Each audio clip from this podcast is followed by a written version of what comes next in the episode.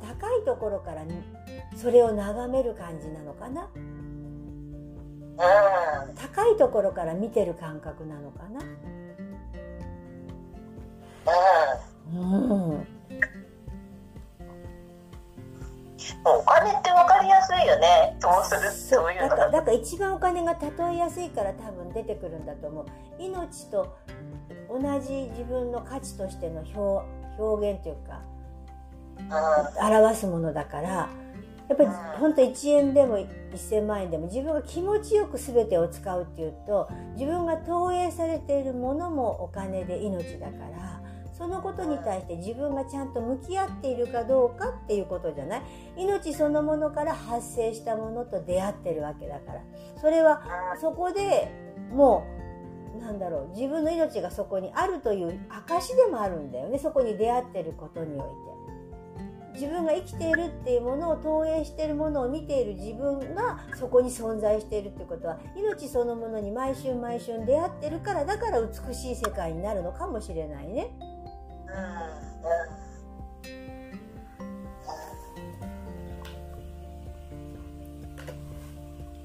この今感じてる感覚がうん本当になんか、なんていうの？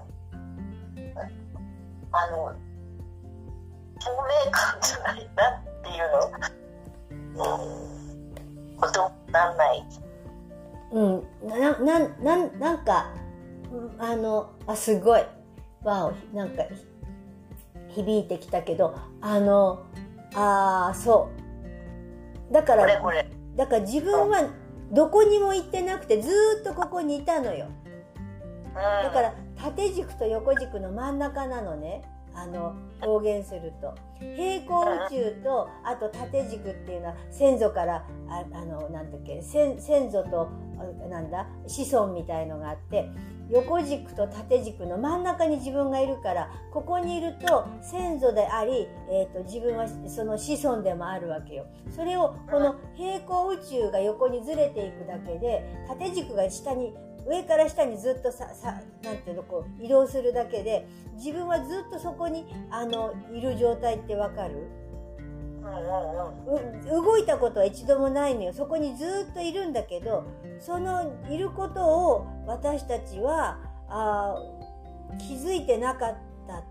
だからここにいるだけで全てそのな流れていくしここにいるだけで全てそこに存在している？つまり命そのものの中に全部備わっているっていう奇跡の美しさをこれから感じていく感覚的にあのだから俯瞰してだよね。あのそこの状態だと「ワオ!」って喜ぶってことなんか今私感覚的に全然思い浮かばなくて。ただそれだけ。うん。なんかお落ち着いてる。うん。さ心騒がない。ねなんかこうただそれだけ誰かが死のうが生まれてこようが何か周りの中でいや何かこう動いて動くっていうかこうスクリーンが動いたとしてもあーなんか自分はそこのまんまでずーっと同じまんまで何も動いてない。うん。今今こういう感じじゃん。今その感覚じゃんそうそれそれをずっと私たちは気づいてなかった。ただ気づいてなかっただけなんだよねこれ多分。そうなの。だから気づいてなかっただけなの。私たちそこのそこじゃないところに行き過ぎてしまって重さっていう重力によってその重さのところばっかり行っててここのとこにいるとさなんか浮いてる感覚じゃん。うんそうだねそうだねで昨日お嬢さんの本を寝る時に読んでたんだけどその時にあの瞑想しているとなんかどうなるみたいのでほらお弟子さんがこう質問するとなんか瞑想すると浮くような感じになると。で目を開けると浮いていないと。つまりだからそういうことなんで自分がそこにこうパツッとあのはまった状態って多分重さがないところだ。重さが感じてるっていうことはそこにいていてない状態なんだね。だから重さを感じないで浮いてる状態って今そんな浮いてるような感覚じゃん。体とかないじゃん。うん。これが多分私たちが今入ったとこでもうそうなってる。うん。だから自分の時間に集中してそこに降りなさい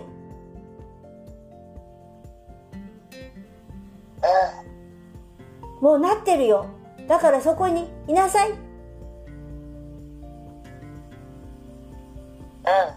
うん。うん。でそうちょっと昨日の話の続きになっちゃうんだけど3次元密度から5次元密度に私たちは行く準備をしてるじゃん。でこれも嘘か本とか私も分かんないんだけどその人が話してたのがさなんか5次元前もなんかメッセージでも言ってたんだけどその知らない人がなんかすごくびっくりするから気づいた人が大丈夫だよって言ってあげる言ってあげるんだよみたいなことをなんかのメッセージで聞いてたようなのを今ふと思い出したけどそれで、まあ、それはそれで置いといてその、えっと、人が言ってたその女の人が言ってたのが5次元密度に行く準備をして自分の内の中を見ている人はそのまま大丈夫なんだって。うんだけども自分の内を見てない人はすごくなんかこう頭が痛くなったりもうなんかその波動波動っていうかその違いに発狂したりするって言ってた。頭がおかしくなるだから自分の内に向かう練習をだからその5次元3次元密度から4次元密度5次元密度に行って5次元密度になったからみんながふわーって開くわけじゃないって。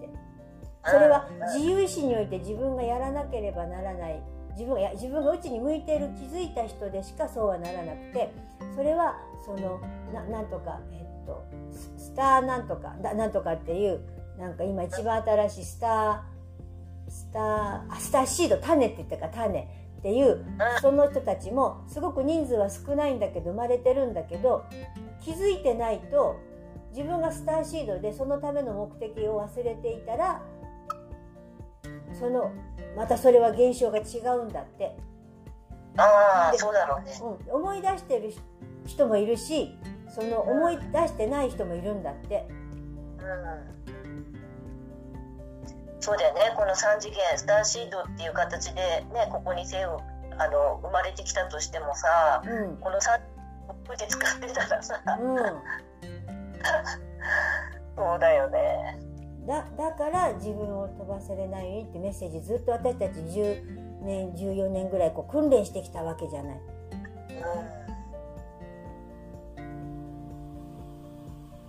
いやなんか昨日のなんか見てた。昨日か10 10でそれも本当ソフトタッチだったんだよね。なんか知らないけど自分が。やめてもいいんだけどなんかその人の見てたのよ。ーその前の日はすぐにパソコン送ったらメールだけ見てあの削削除してね。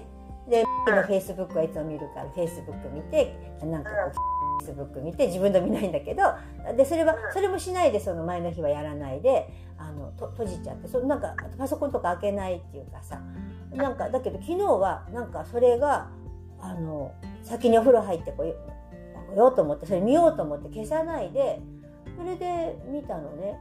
だからそれもきっと今ちゃんとこのシェアするためのうん。あの状況がそうなるうんかもしれないっていうことをなんか昨日もほのめかしてたんだよななんか。そういえばなんとなく。この間からほのめかしてるんだよなんとなく。うん。だからそこは自分の中そこにピント合わせるんじゃなくてこの真ん中のところ平行宇宙の平行軸と横軸と縦軸の真ん中のところにポンと自分を置いといて常に5次元の世界をのところに自分を体感することによってどうなるかわかんないやってみなきゃわかんないけど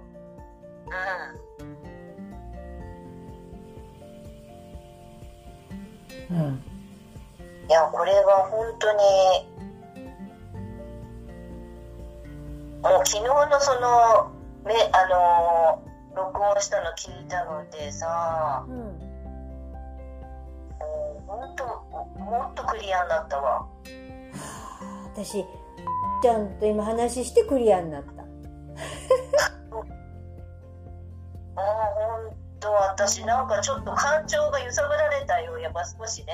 うんうん。うん揺さぶだったぐらい昨日のそのうんうん。なんか思い出したみたいな感覚になったんだよね。そうあのね今ちょっといい？メメッセージみたいな感じだけどちょっといい？なんか今ソフトタッチできたからいい？うん。ちょっとじゃあ木戸間チャンネルラジオやって大丈夫？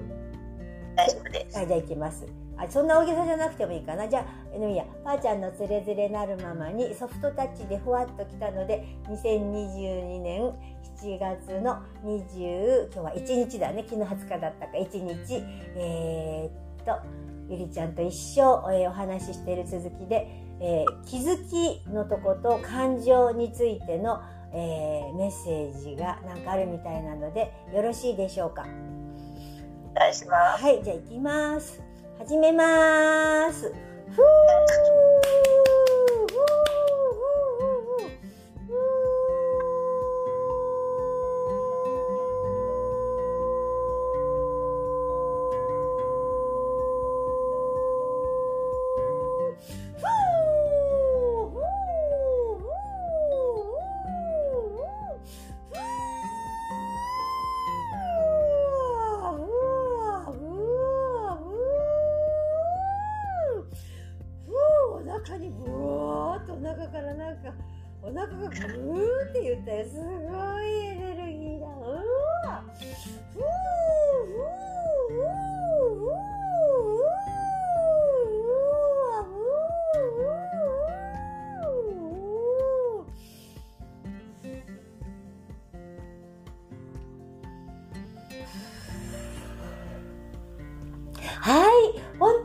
本当にありがとうございます。この機会を与えていただいて本当にありがとうございます。本当に皆さんありがとうございます。本当にありがとうございます。今私が今この表現しているのは感情の表現なのです。わかりますか？わかります伝わりますでしょうか？わかってますはい。感情の使い方についてなんですね。気づきというのはあなたたちのインスピレーションにおいてとても大事なものなのですね。何かをやってしまったという時に自分がその失敗例えば自分が何かを落として割ってしまったやっちゃったって言った時の感情は自分の中であっていう感情が芽生えますね。自分がお花を生けて綺麗に生けられた時にわあ綺麗っていう感情になりますね。あなたが今まで分かんなかったクイズ難しかった問題が解けた時算数の問題なんかやっててうんうんうんって解けたって言った時にわーって嬉しくなりますね。この瞬間なんです。感情は瞬間なんです。瞬間がナビゲーションなんです。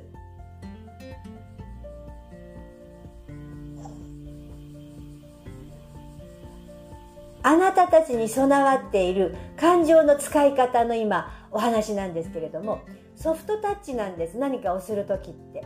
何かその自分がワクワクするからとかあこうだからっていうそんな強いエネルギーじゃなくなんとなくふわっとするからこれやってみようとかあなんとなく自分が瞑想の中にいる。自分の中にいると自分がその中の気づきの方に導かれていくのです。そして導かれて自分がその自分が分からなかったもの自分が思い出していなかったもの忘れたいものを自分がそのソフトタッチの中からナビゲーションされてそこにたどり着くわけですね。心の中ですよ。物質ではありません。自分はどこにも行っていませんからね。そしてその心の中の自分の中の体というものが動いてこの体は動いているように見えるけどただそれは表面的な外側のことであなたは体でも何でもありません。あなたは意識そのものの動かないその真ん中にずっといる状態なんですね。いる状態で自分が手を伸び伸ばした。それを取った時に自分がはっと気づきその気づいた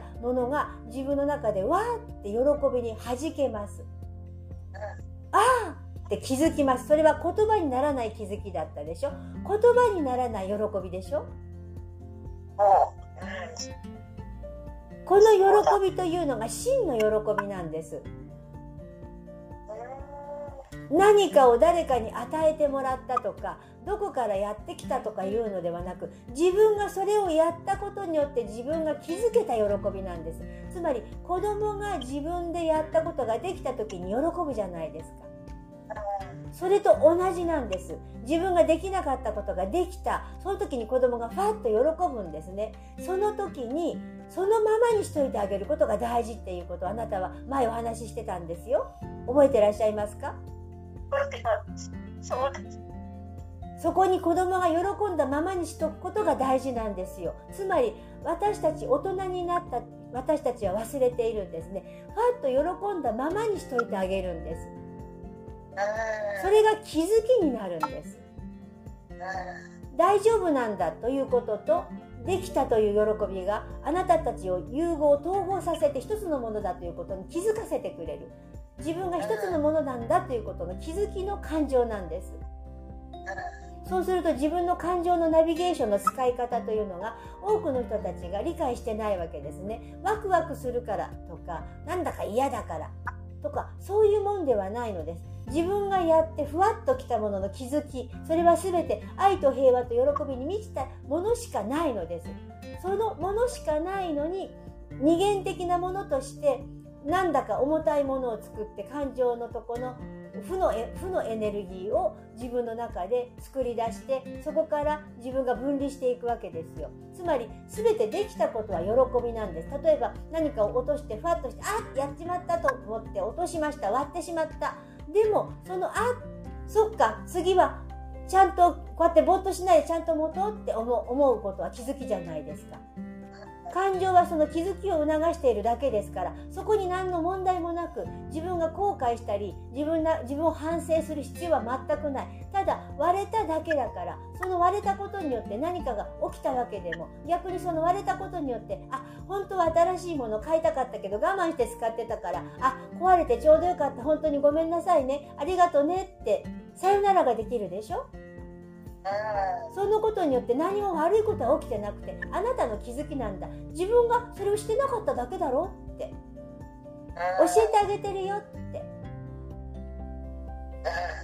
あなたがそこでもって自分があ罪悪感と思ったら自分が自分を貶めてる状態になるのでそれは必要ありませんよということなのです。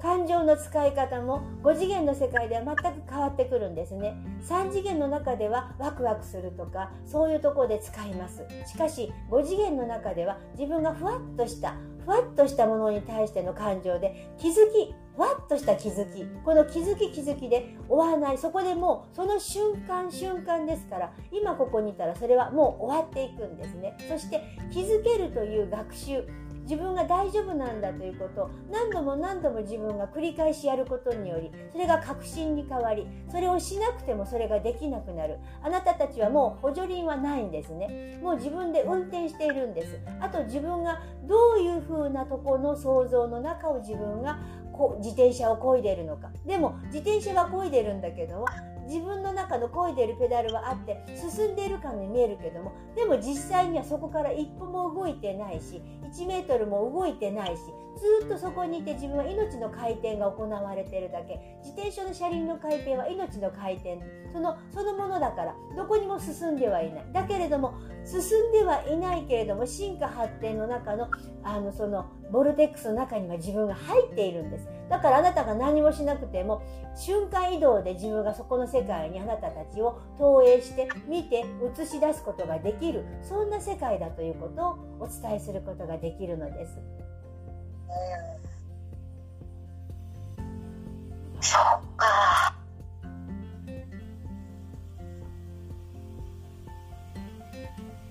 この気づきの時の喜びっていうその感情がナビゲーションっていうのはその例えばなんかやろうとしてやったことに対してそれで達成したっていうのとってまた全それはと全然違うっていうかその喜びはあのソフトタッチで気づいた時の喜びっていうのは何て言ったらいいの？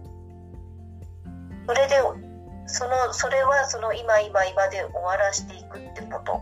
それがその喜びというのが歓喜であり祝福なんです。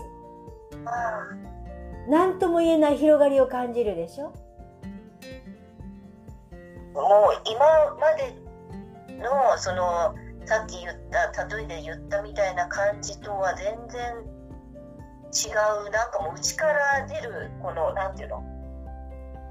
うわ一気に広がる感じ。うわーって。それを表現するのが踊りに表現するとか昔の人は。その素晴らしい世界を感じた時に踊らざるにはいられないわけですよ。一つなるものを感じた時にその喜びを感じた時に黙ってられない。わーって体で表現言葉で表現できないじゃないですか。だから踊るわけです。喜びを。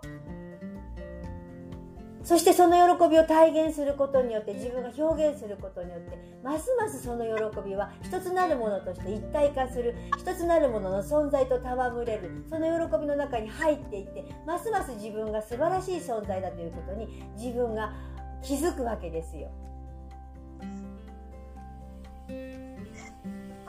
そうか。あなたはとても嬉しかった。誰かにそれを分かち合いたかった。それは分かち合うというのは自分の中の自然発生的なものなんですね、うん、あまりにも素晴らしい体験をしたら誰かに言いたいと思うのはそれは当然じゃないですか。言いたかった。それが表現なのです。その表現をやめないでくださいああこれはいいんだ。表現してください。表現して表現するんです。それがクリエイトなのです。その表現の仕方が変わってくるのです。あなた独自の表現の仕方。そのその今あなたが感じた喜びを自分がクリエイトして表現する。何かに何か自分がインスピレーションによって。だからみんなクリエイターなんです。喜びを表していく人たちなのです、うんそういうことか。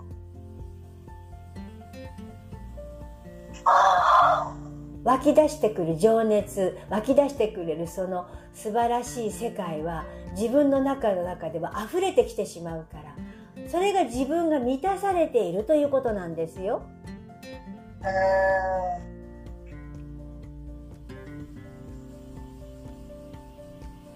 感覚が分かった。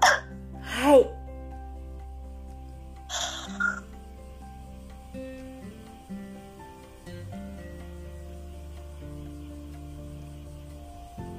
そっかな？んかちょっと勘違いしてたかもしれないな私。このなんか人たちでやったこの気づきの喜びっていうのをもうあそっか。あでもこれも感感情だけれども表現していいんだ。そうなんですよ。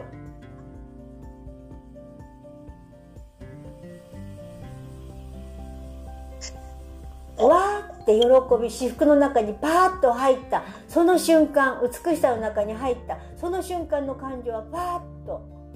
自分の中から湧き出してくるものはファーッと。表現してください、そしてそれでおしまいじゃないですか、そして常にそこにいればいいだけなんです。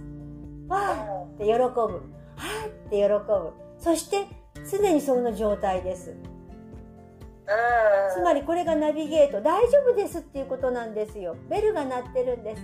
大丈夫ですよ。大丈夫なんです。心配いりません。そして自分がそれが確信に変わっていくわけでしょ。繰り返し繰り返しその大丈夫を繰り返せば。そっか。私なんかその感情では嬉しいってなった時に勘違いしてたのはその感感情でこの嬉しいところにまたなんかいろいろくっつけちゃうから振り子になっちゃうってことか。そういうことです。あそういうことか。嬉しい。だから嬉しいということを俯瞰するっていうのはそういうことなんですね。あ嬉しい。その嬉しいというところはどこから来てるのですかというところはその嬉しいとかそのなんか悔しいとか悲しいというのはその気づきの中のサインなんですよその感情を自分を振り回すもので使うのではなく感情を自分自身のコントロールするというか自分自身の本当の気づき自分のコントロールできるもの気づきとして感情を使えばいいんです。気づきなんです。やってみないとわからないでしょ？やってみた結果自分がああと思った時の気づき。ああ落胆する時の気づきの感情じゃないですか。あやっちゃった。と思った時の気づきはそこでおしまいなんです。感情はあなたをナビゲートする気づきだというのは5次元の世界ではこういう感じなんですよ。そうかその感情で前はなんかああなんかその感情をなんか分析してなんかこれをやっちゃうからまたなんかあの振り子でなんかガクンときちゃうとかいうのをくっつけてるからねその感情はだそのままでよくってあのその時その時の感情を出してそれでおしまいでいいいいんだってことか。つまりあなたたちは3次元密度でずっとやってきたよく聞く言葉があるんですけれどもね。経験から学べ、一度聞いたら二度聞くなとか、このところなんですよ。刷り込まれた人格。経験から学べ。どういうふうに自分がそこからそこから学び何をするんだ？どういうふうに自分はそこでやっていくんだ？ということを分析しろ。これがあなたたちが感情をそういうふうに使ってたんですね。そして分析した結果失敗しないようにしよう。よりよく進化発展するんだよ。いつまでも同じことやってるんじゃない。何度やらせる言われればわかるんだ。失敗しないようにしよう。感情。これも同じ感情です。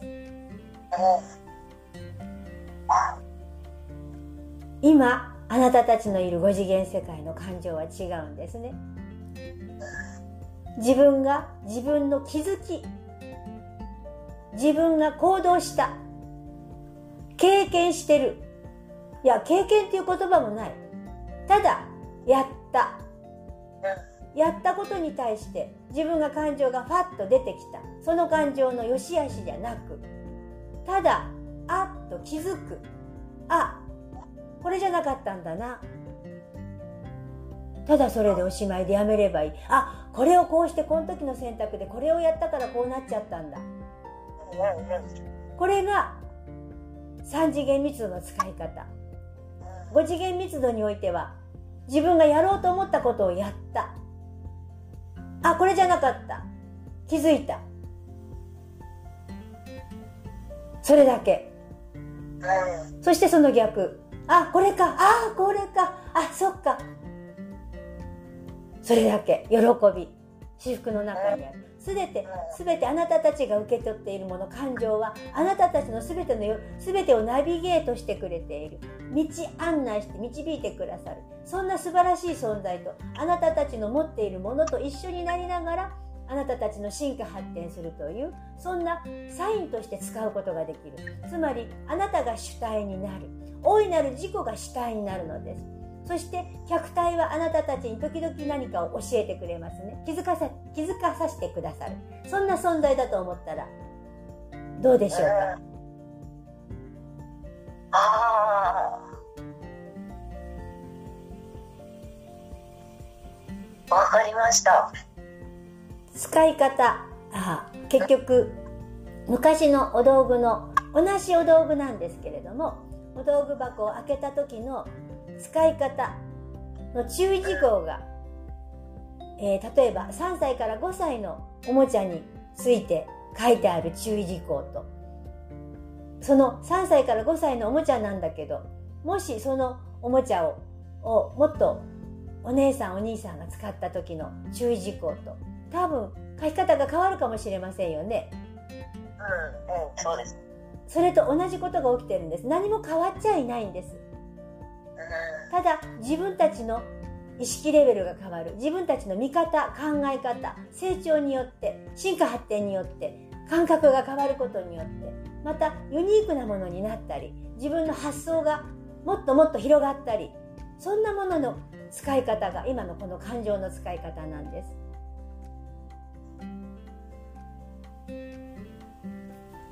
あ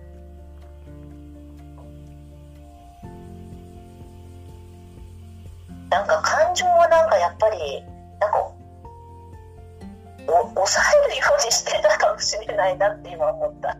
あの抑えることによって気づくことがあるんです。これは段階を経てなんですよ。感情を抑えるということをやってきましたよね。そして次のステップなんです。やはり急には上がれないのです。3次元密度から急に4次元5次元には行かれないのですよ。その段階を経て経験をしてそしてそれはなぜその経験が必要か自分の内と向き合ったことが大事なのです。感情というものに向き合わなければ今のこの感情の説明をあなたは受け取ることができないわけですよその経験をして振り回される経験をしない人に今この言葉を伝えたとしても多分あなたたちのような理解はしていないはずなんです。感情によって振り回されるということをわからないから知らないから。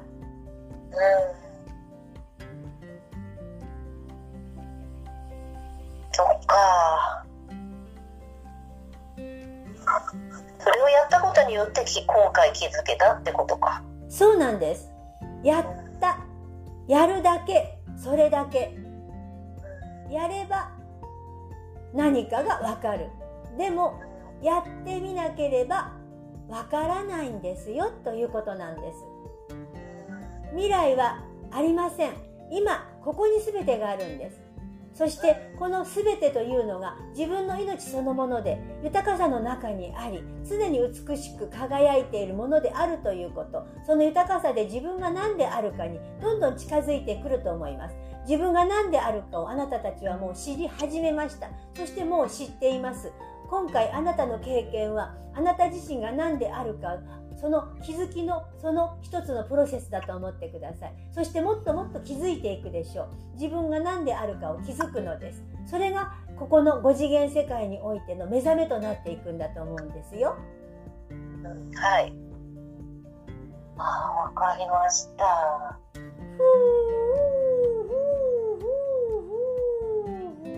他に何かございますでしょうか？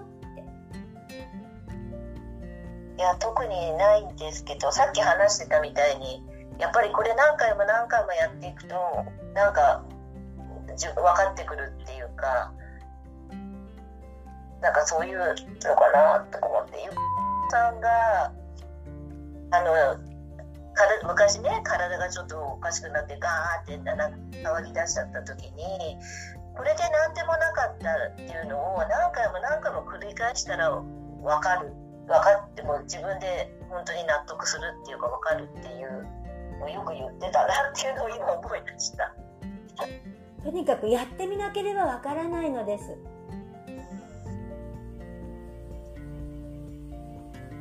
ありました。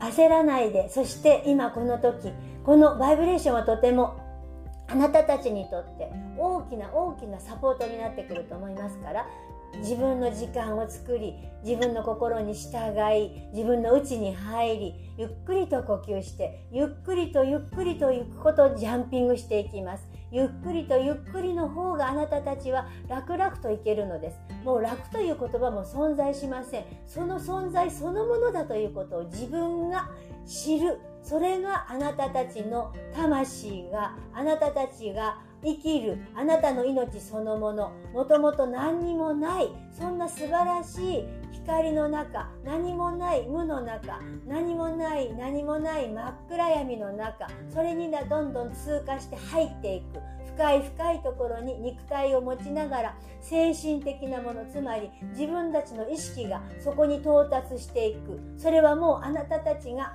その中に入っていることはもう続けています。だからあなたたちが出会う前から決まっていたのです。みんなで一緒に行く。そしてそこにもう到達している。だから安心して本当に安心して自分に従ってください。誰にも従わないでください。今私がこうやって話しています。ただ話しているだけです。従うことではありません。自分がどうしたいのか。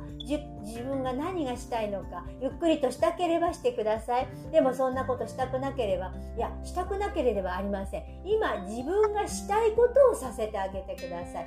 ゆっくりとしなさいと言われたからゆっくりとしましょう。ゆっくりとしましょう。ゆっくりとししましょう。これはあなたが分離分断していきますよ。だからゆっくりとしましょうと私は伝えています。だけれどもそれはしなければならないことではありません。ゆっくりゆっくり過ごす方があなたたちは楽にそちらに行けるかもしれませんねという提案です。でもあなたたちはそれに従う必要はないのです。今自分がしたいことを自分にさせてあげてください。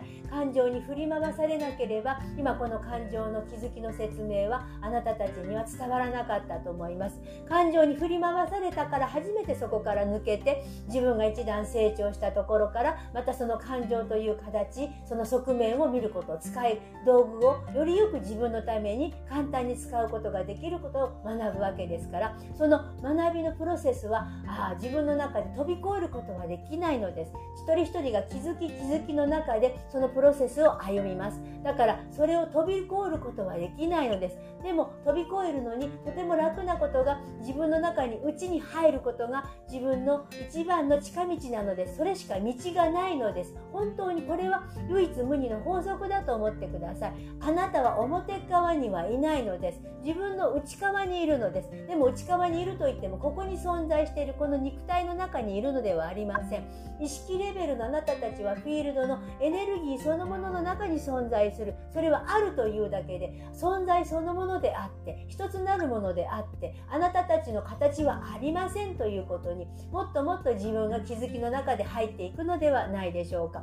どうぞ自分の言うことを聞いてあげてください。自分に従ってください。自分が今したいことをしてあげさせてあげてください。あなたがそうそこにある便利なものを手に取って遊びたいと思ったらどうぞ遊んでください。そして自分が気づいてください。自分がとことんやってください。自分はそそこに罪悪感を持たないでください。今気づきの話をしてあげましたよね。お話をしましたよね。してあげたという方はすごく失礼な言いかけでさせていただきました。気づきというのはやることによって学学ぶことなのです。感情で罪悪感が出た場合それが気づきとなってあなたが捉えるのか罪悪感の中で自分がやってしまったと言って分の中に入っていくのかここがとても大事なところです。とてもとても大事なところです。どうぞ愛と光とそして自分の私服の中にそしてその自分の中に入ることがどんなに素晴らしいのか皆さんやってみたらいかがでしょうか。今日は本当に本当にありがとうございます。この素晴らしい本当に素晴らしいんですよ。素晴らしい皆さんのエネルギーを私たちは今この瞬間喜びとして感じておりますよ。この喜びはこの瞬間喜びとして感じております。本当にありがとう。気づきをたくさんありがとう。あなたたちの気づきその喜びその一つ一つは全て融合され統合され一つなるものとして私たちのものに帰ってきています。本当にありがとうございました。